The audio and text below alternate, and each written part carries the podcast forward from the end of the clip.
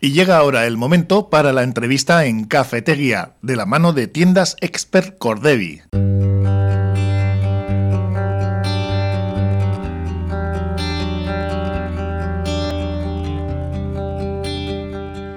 Y esta semana ha sido ya el sábado el día del libro, pero esta semana tenemos la semana del libro con Carmelo Gutiérrez Ortiz de Mendívil, que al que ya tenemos por aquí. Hola, Carmelo. Sí, hola, buenos días. Y a un invitado de lujo, a Félix eh, González Modroño, con este libro que se presenta esta tarde aquí en el convento de Santa Clara. Hola, ¿cómo estás? Hola, encantado de estar contigo otra Casi te cambio otra vez el, apellido. Casi me acostumbrado. Mira, lo, que me ha costado que ya la gente no me llame Madroño, ya, ya he conseguido que ya que se aprenda el Modroño. Ahora estoy con la pelea entre García y el González. García y González. Sí, sí, pero bueno. Oye, pues lo importante, este libro, Sol de Brujas, Carmelo, que tú has dado buena cuenta de él ya, ¿verdad? Sí, sí, sí, me lo he devorado. Está muy bien.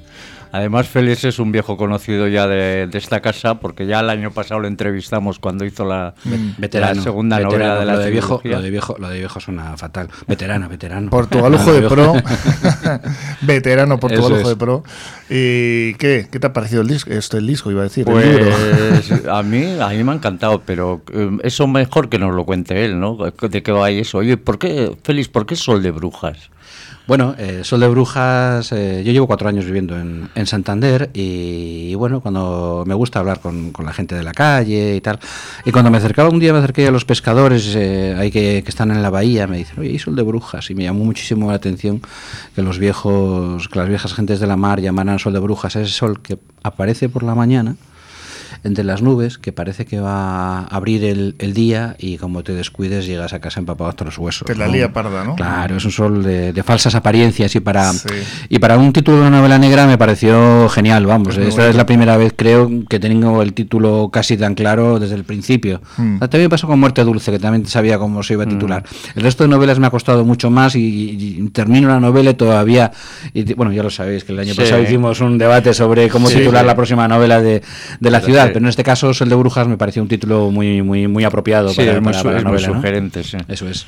¿Y en qué se diferencia este libro de tus anteriores? la pregunta es buena, ¿eh? La, pregunta es buena. Yo creo he intentado que mantenerme fiel a, mi a mi a mi estilo, pero es cierto que cambio cambio el registro. Eh, en mis novelas anteriores siempre había usado un crimen normalmente como hilo conductor para, para llevar la trama era una excusa, eh, si el lector pues adivinaba algo de lo que podía suceder no me importaba, porque me gustaba incluso que, me acompañara a lo largo de la novela, pero esta vez sí que, sí que he querido hacer una novela 100% negra, 100% noir, y con, muchísimos giros, tanto en, tanto en la trama como incluso en la propia narración. Entonces yo creo que en eso se diferencia. He hecho los capítulos aún más cortos, con, frases un poquito más, eh, eh, más cortas también. Entonces, eh, para que la novela de alguna manera se beba, eh, la novela empieza con, con, esa niña, como empieza, como se ve la portada, ¿no? una niña colgada de, la grúa de piedra en, en, Santander, y ese es el principio de la novela, y mantener el tono de la novela durante 300 y pico páginas hasta el final, con lo fuerte que arranca, la verdad que ha, sido, ha sido un reto. ¿no? Una fotografía que además es tuya, Félix, nos has comentado ahora, ¿no? Sí, soy muy aficionado a la fotografía, yo, yo empecé en esto del arte un poco con, con la fotografía, pero vi que, me, que también me iba a morir de hambre con haciendo, haciendo fotos. Eh, publiqué en su día muchas fotos de paisajes en una revista que publicaba el AVE de Renfe entonces. A mí entonces las, las fotos de paisajes se, me dan, se me dan muy bien, aunque a mí me gusta más hacer el retrato en, en blanco y negro, es mi, mi, mi, gran pasión, ¿no? Pero sí, claro, eh, además eh, yo vivo muy cerquita de, de, la bahía de Santander, eh, entonces mm, esos cielos, ese, ese cambio de, de, luz cada día, a mí me, me tiene totalmente atrapado y bueno, hacer buenas fotos en en la Bahía de Santander, como casi todo, como en casi toda la costa cantábrica, realmente no tiene mucho mérito, porque es, es, es muy fácil. Solamente hay que no estropear lo que ves ¿no? con, con la cámara, porque, porque la verdad es que, que, tenemos unos paisajes maravillosos. Sí, sí. Bueno, ya nos has hablado de las diferencias con los otros libros, pero ¿y en qué se parece? ¿En qué, ¿En qué se, puede sentir un lector identificado y decir, este libro es de Félix? Bueno, yo creo que en el, que en el estilo, ¿no? Por, fíjate que la novela empieza con una niña colgada con la boca cosida y los pulgares amputados eh, y aún así no es una novela gore, no es una novela sangrienta. Eh, hay escenas eh, donde, donde la relato y, lo hago con, yo creo que lo hago con tanta suavidad que, que, no parece tan, tan, tan duras ¿no? las escenas Que, que, cuento. Entonces yo creo que, que mi prosa está ahí. Es, es, yo creo que es bastante reconocible y a la gente que le gusta cómo, cómo escribo, pues yo creo que, en Sol de Brujas no, no se va a llevar ninguna sorpresa. Ya, ya. Y tratas dos temas que son bastante comprometidos y bastante actuales, que son el acoso escolar y el mal uso de las redes sociales. ¿Cómo es que te ha...? Sí, y de, de, hecho, bueno, creo que, que van asociados en, en, la, en la novela. Bueno, la novela, evidentemente, al escribir una novela negra, yo soy, yo soy de los que dicen que la novela negra tiene que definir bien una... Eh, en la trama tiene que definir bien el, el ambiente sórdido de una ciudad y sobre todo tiene que tener un trasfondo de denuncia social. En este caso, eh, ya viviendo en Santander, eh, pues eh, conocí el, como a una niña jovencita de 13 años, pues empezó a ser acosada en el colegio de alguien muy cercano y seguí esa evolución de ese acoso, como al final la niña tuvo que cambiarse incluso de colegio porque no, no están bien tratados, ¿no? ni por los compañeros, los acosadores, los padres no, no lo quieren ver. Los acosados se sienten vergüenza, el centro educativo no, no quiere tampoco intervenir, por, por, sobre todo si tiene mucho prestigio, por, por, la mala fama que puede acarrear. Los propios educadores eh, también se ven atados de pies y manos. El iniciar un protocolo de acoso es muy complicado. Y justamente cuando, cuando sucedió este caso, eh, salió a la luz otro de una niña de, también de, la misma edad, eh, a finales del año 19, que se suicidó por, por temas de, acoso escolar en el propio Santander, tirándose por los acantilados. Los acantilados de Santander son muy, eh, muy, muy dados a los, suicidas. Sí, son peligrosos porque, porque, porque yo lo puedo, fíjate que yo lo puedo entender. Oye, esos paseos me los he hecho muchas veces por, por Mataleña, subiendo desde el Sardinero, la segunda playa de Sardinero, hasta Cabo Mayor. Ahí el, el sonido del mar y en, en esas rocas, eh, yo nunca he tenido instintos, mm, suicidas. Como que invita, ¿no? Pero, pero sí, hay una llamada ahí, hay una, hay una llamada ahí extraña. El sirena, ¿no? Efectivamente, hay una llamada, yo, yo lo he pensado muchas veces y luego, bueno, evidentemente se produce porque arriba hay un bar que lo llaman el de legionario, donde va, bueno, donde recomiendo que la gente vaya a comerse unas rabitas, ahí a la terracita, la verdad que es un sitio espectacular, para mí la mejor terraza de, Santander. ¿Ahí le llaman rabas también o calamares? No, no, rabas, rabas, por supuesto, rabas y, rabas, ramas, si es posible, de magano. Eh, y, sin, limón, por supuesto, o sea que ahí echar limón eh, es motivo de divorcio, por ejemplo, entre una pareja. Sin limón, ¿eh? Sí, limón, sí, limón. Sí, limón. Eh, en Santander, eh, como leches limón, ya te están llamando vasco o mesetario. Eh, entonces, entonces ese, ese, lugar es muy curioso porque hay una noticia del legionario se llama así porque el antiguo dueño que falleció había estado en la mil, en la legión, en el Sáhara tal y, y, ahora lo llevan los hijos y se quedó con el, con el nombre del legionario que todo el mundo lo conoce en Santander como legionario. Yo no sé si ni siquiera sé cómo se llama, se llama el Faro, creo, o algo así, ¿no? Sí, el Faro. Sí, sí. Y, y entonces hay una noticia ahí de una entrevista que le hicieron al, dueño, al legionario, diciendo que había sido testigo de más de 40 suicidios, que se, dice, que se, dice, pronto. Muchos de ellos iban allí al, bar, se tomaban la copa de, coñac y, claro, el, dueño poco podía hacer porque tampoco podía adivinar. El suicida no me dice, oye, me, me vengo a tomar una copa de coñac, pero me voy a tirar ahora mismo por el acantilado, ¿no? Sí, pero que siempre te queda como ese sentimiento de culpa, ¿no? Y podrías haber hecho algo, ¿no? Bueno, yo no, lo que no sé, este lo tenía, que le pasaba a él, ¿no? Vamos a ver, las gentes de, del norte y especialmente los, los, eh, los cántabros son eh, muy, eh, ¿cómo decirlo? Eh, muy, muy, eh, muy, directos, eh, asumen lo que puede pasar, ¿no? como entonces yo no lo sé si él adivinaba que al señor a que le iba a poner una copa se iba a terminar tirando o si evitó, seguramente evitaría también unos, unos cuantos, ¿no?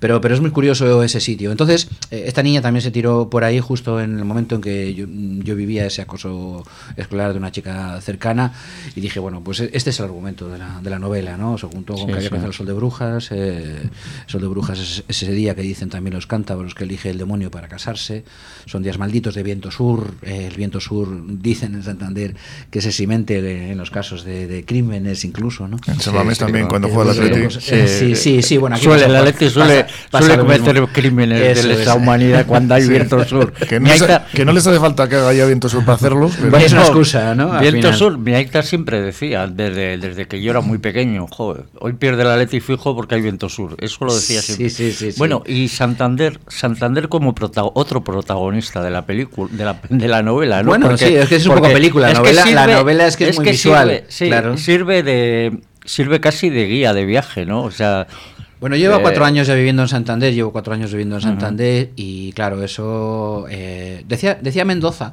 que para escribir sobre una ciudad había que hacerlo había que ser de ella y hacerlo desde la distancia. Él escribió su Ciudad de los Prodigios desde Nueva York, yo escribí mi Ciudad de los Ojos Grises desde Sevilla. Pero añadiría que para escribir una sobre ciudad hay que también se puede ser no ser no ser de la propia ciudad y, hacerlo desde dentro, ¿no? No es lo mismo localizar una novela, que hemos visto muchas novelas donde ponen localizaciones y parece que eso es ambientar, ¿no? ambientar es mamar un poco el, día a día, la idiosincrasia. Describes, calabar. La idiosincrasia de la gente, los, los, lugares fuera de, ruta, eso es, los, ambientes. Y, en ese sentido, claro, he tenido que hacer un sobreesfuerzo en, Santander porque vivo muy cerca de, de Peñarbosa, de la zona de los bares, y claro, por pura documentación de la novela he tenido que frecuentar los, los bares, ¿no? Tomarme unas cervezas por allí, tomar tonic. Sí. porque yo siempre ando con el peso arriba y abajo y, claro, cualquiera que, bueno, ya la mayoría me conoce ya sabe que, por las desde luego, claro, claro. O tú haces la rutita de por Costa Quebrada desde desde a lo mejor desde la Arnía hasta Portio y tal, está en medio, está el Cazurro. Vaya, hombre. Y claro, eh, tienes que parar a tomarte una, una cerveza. El esfuerzo ha merecido la pena, ¿no? Ese tremendo esfuerzo que has hecho. El, gastronómico, sin duda, porque, porque ahora me he convertido en todo un experto de dónde están las mejores tortillas, los mejores gin tonics, bueno, eh, los a mejores ver si vas a hacer un libro culinario ahora también. ¿eh? No sería ninguna, mala idea, porque fíjate, una crítica, he tenido hace poco una crítica muy, muy mala de la novela, que me ha hecho mucha gracia, porque decía, los personajes se pasan el día comiendo y bebiendo, ¿no? Me ha hecho mucha gracia, digo, bueno, a ver... Como si fuera malo, ¿no? Bueno, realmente, lo que, claro, lo que, lo que he procurado es que, que, los personajes sean reales, la gente en el día a día come y bebe, como policías que mm, sean, eh, a ver, y no deja de ser un trabajo. Y un referente importantísimo, la gastronomía, además. Y es, y claro, y, y yo creo que además es que mis novelas yo no quiero solo que se lean, sino que se sientan, que se vuelan, que, habéis puesto la música ahora un poquito, que, que, haya percepción, eh, una percepción cognitiva más allá de la propia, de la propia lectura. Y, lógicamente he intentado hacer unos personajes reales, para eso me metí en la... Lo que pasa es que ese crítico estaba a dieta.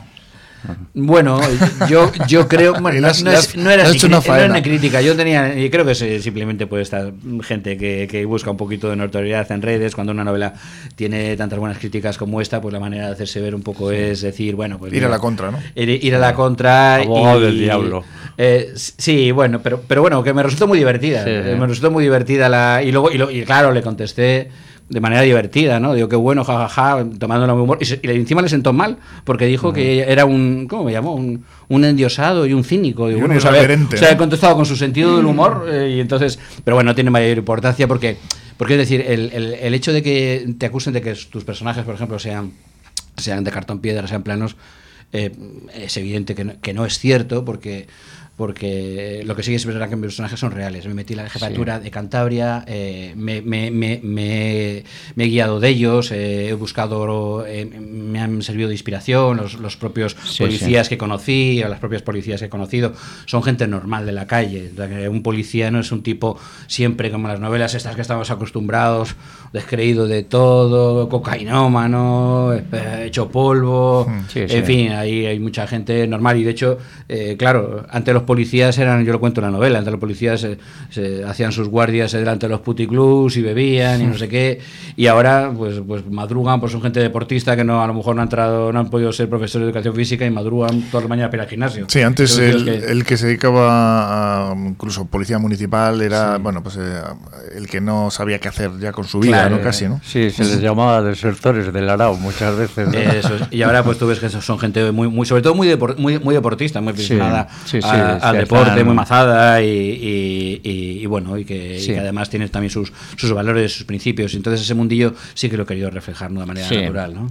Mira, aparte de Santander como personaje, que ya te lo he dicho, vamos a hablar un poco de los protagonistas, ¿no? Sí. Eh, recurres a a la, la típica pareja de, policía, de, inspector de Santander de toda la vida, con mucha experiencia y que lo sabe todo, y la, y la ayudante, la subcomisaria que se llama Silvia, que es de Palencia y está recién llegada a Santander, no conoce Santander, pero a la vez has usado un recurso que a mí me ha llamado mucho la atención porque me ha parecido bastante sorprendente, que es meter un tercer protagonista que no sigas. La persona narra, la persona que narra la, la persona que narra la novela. Sí, eso se llama derribar la cuarta pared.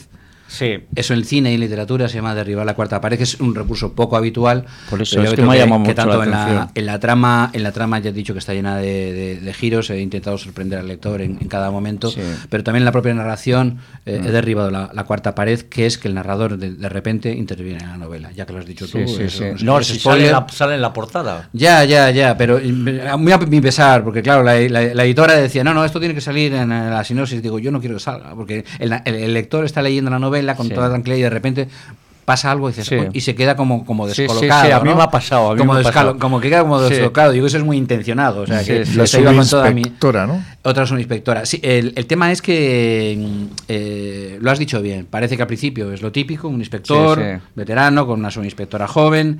Sí, un poco al revés que el secreto de Arenal, que era ella la que sabía más que Sí, pero en esta novela, en esta novela lo curioso del caso es que el inspector va perdiendo protagonismo en la investigación para que lo ganen eh, para que lo gane Silvia Martín y que es la que termina convirtiéndose en la protagonista absoluta de, la novela a mi, a mi juicio no y es la que posiblemente si, si, si, los lectores tienen a bien y acuden a librerías y compran Sol de Brujas pues será el inicio de será la protagonista de, una posible saga si digo siempre y cuando los, lectores respondan. Aquí es muy fácil saber si la funciona si una novela eh, policíaca funciona o no porque si veis que no hay saga que no hay segunda novela quiere decir que la novela no ha funcionado. Eso es, muy, por un lado es muy, es, muy tramposo. Que se lo digan a Juan José Benítez y su caballo de Troya. Claro, claro. Entonces cuando una novela tira de, saga está claro que, mm. está, que está funcionando. ¿no? A mí me encantaría hacer una saga con, con Silvia Martín, con la subinspectora. Es muy bonito eh, coger un personaje desde que está naciendo casi como,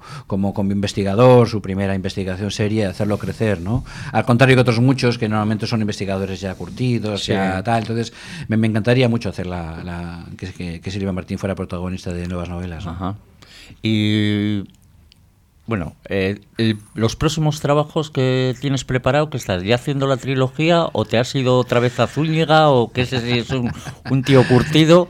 Bueno, la verdad que afortunadamente tengo tantísimos proyectos que, bueno, que, voy a tener que elegir. Todavía estoy trabajando, obviamente, en la segunda entrega de esta novela, pero sobre todo a mí me encantaría que el año que viene saliese la, la tercera la tercera novela sobre, sobre la Bilbao del, del siglo XX que, es con la que estoy trabajando. La tengo firmada también con Destino, con el Grupo Planeta incluso, o sea, afortunadamente, que eso, eso es, decir, son palabras mayores. que, planeta, que, planeta, que, planeta, te firme, te, pague. La que, te van a dar el premio Planeta. no creo, todavía estoy muy lejos, todavía estoy muy, estoy muy lejos, estoy muy lejos de eso, pero bueno, me conformo con, con mantener los, los lectores que, tengo, eh, que, vengo eh, teniendo hasta ahora y, y que esa novela, que será además una novela, como ya sabéis, porque lo vengo anticipando, eh, muy reconocible porque será la novela de, nuestra época, ¿no? desde que en nuestro caso la mayoría vinieron nuestros padres, nuestros abuelos de,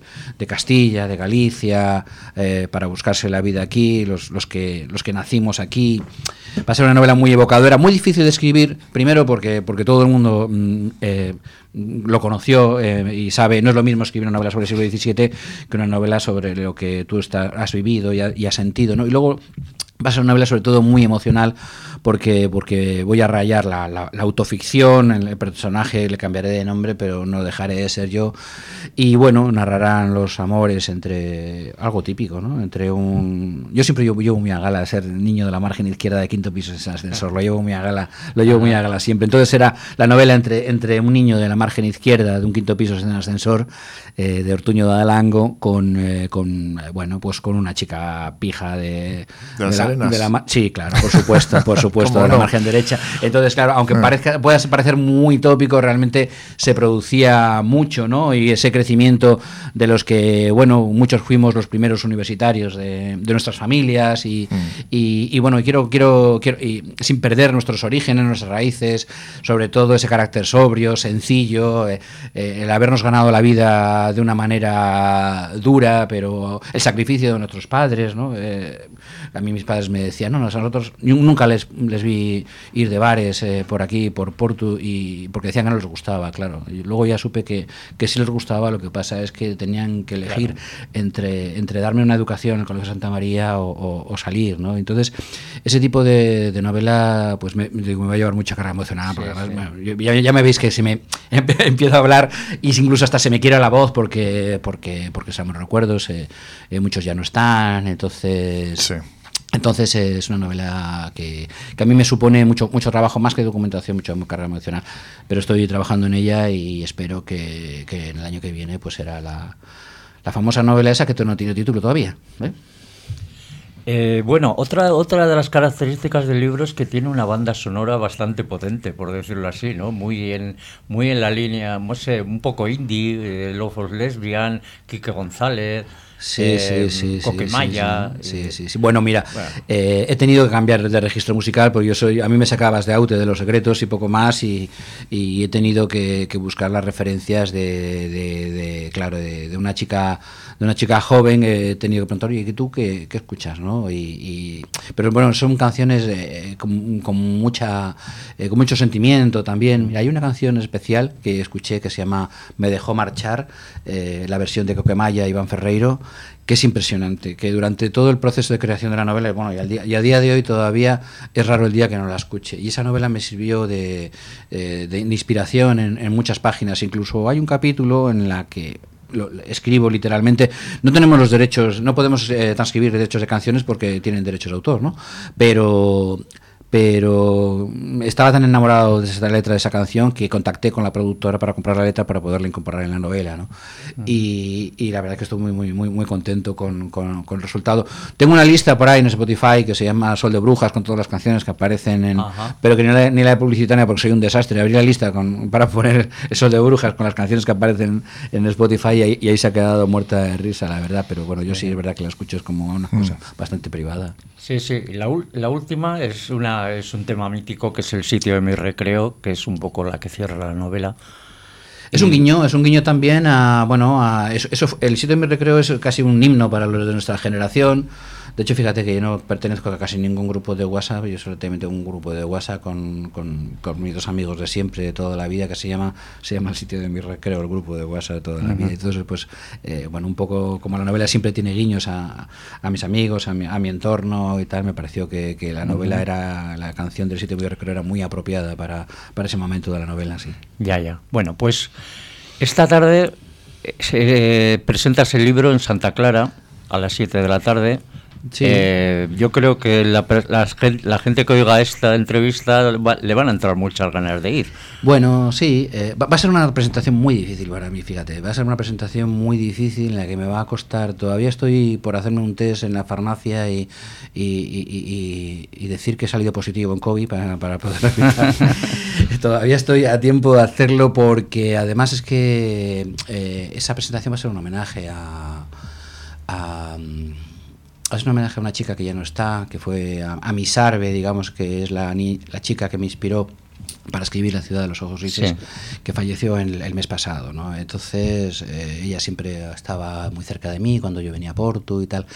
Y esa presentación me va a costar, me va a costar, eh, no sé, a lo mejor me tengo que pegar dos lingotazos antes de, antes de ya, pero desde luego va a ser una presentación diferente por, por todo lo que conlleva para mí eh, Portugalete y, y, muy emocional, pero bueno, intentaremos estar a la altura y, y sobre todo sé que estoy muy arropado, Miquel eh, Torres, el alcalde, que es un encanto conmigo siempre. Eh, pues que me invita, a estar también por allí. Entonces, eh, bueno, eh, la cantidad de lectores que tengo en Portugalete, sé que voy a estar arropado, pero, pero sí va a ser una presentación diferente. Pues con lingotazos o sin lingotazos, habrá que estar allí en Portugalete, ya sabéis, en el Convento Santa Clara a las 7 para la presentación de ese libro, de ese último libro de Félix González Modroño, Sol de Brujas, que tiene un título además que a mí particularmente me parece precioso y que, está muy bien, ¿no?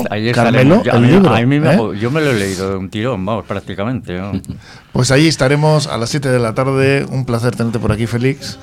Pues y muchas gracias. Muy, muy, atentos, estaremos a ese, a ese nuevo proyecto, si va a ser una saga de la subinspectora Martín, Martín eso o es. si va a ser... La ciudad de... Eso es.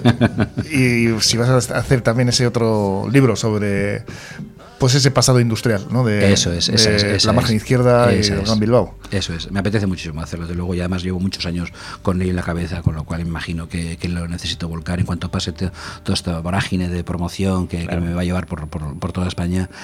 Estoy deseando sentarme, la verdad, que, que volver a, a, cerrar la puerta con llave de mi casa por dentro y, y, y encerrarme para, para, para escribir y coger esas cucharadas de tu interior también, de lo que llevas ahí, con mucha delicadeza, que seguro que, que te va te va a venir también bien, ¿eh? Sacar un poquito, muchas veces. Claro, el tema, el tema, el tema, como yo digo, un, un, un escritor eh, para, para, escribir tiene, tiene que vivir. Eh, yo digo que tengo siempre muy poquita imaginación, pero por suerte, por desgracia, eh, tengo mucha experiencia vital. Y bueno, para mí escribir no deja de ser una manera de, de, de desahogarme, ¿no? De, no lloriquear por, claro. por ahí, por la tal, y simplemente pues volver, volcar todo lo que tengo dentro en, los, en las novelas ¿no? que escribo. Pues un placer, Feliz González Modroño, Carmelo Gutiérrez, sí. nos lo has contado y además me consta que muy a gusto después de leer su libro, sí, Este sí, Sol de Brujas. A las 7 de la tarde, presentación en el Convento Santa Clara de Portugalete. Ahí estaremos. Es que ricasco. Hasta pronto. Venga, os dejamos con el sitio de mi recreo.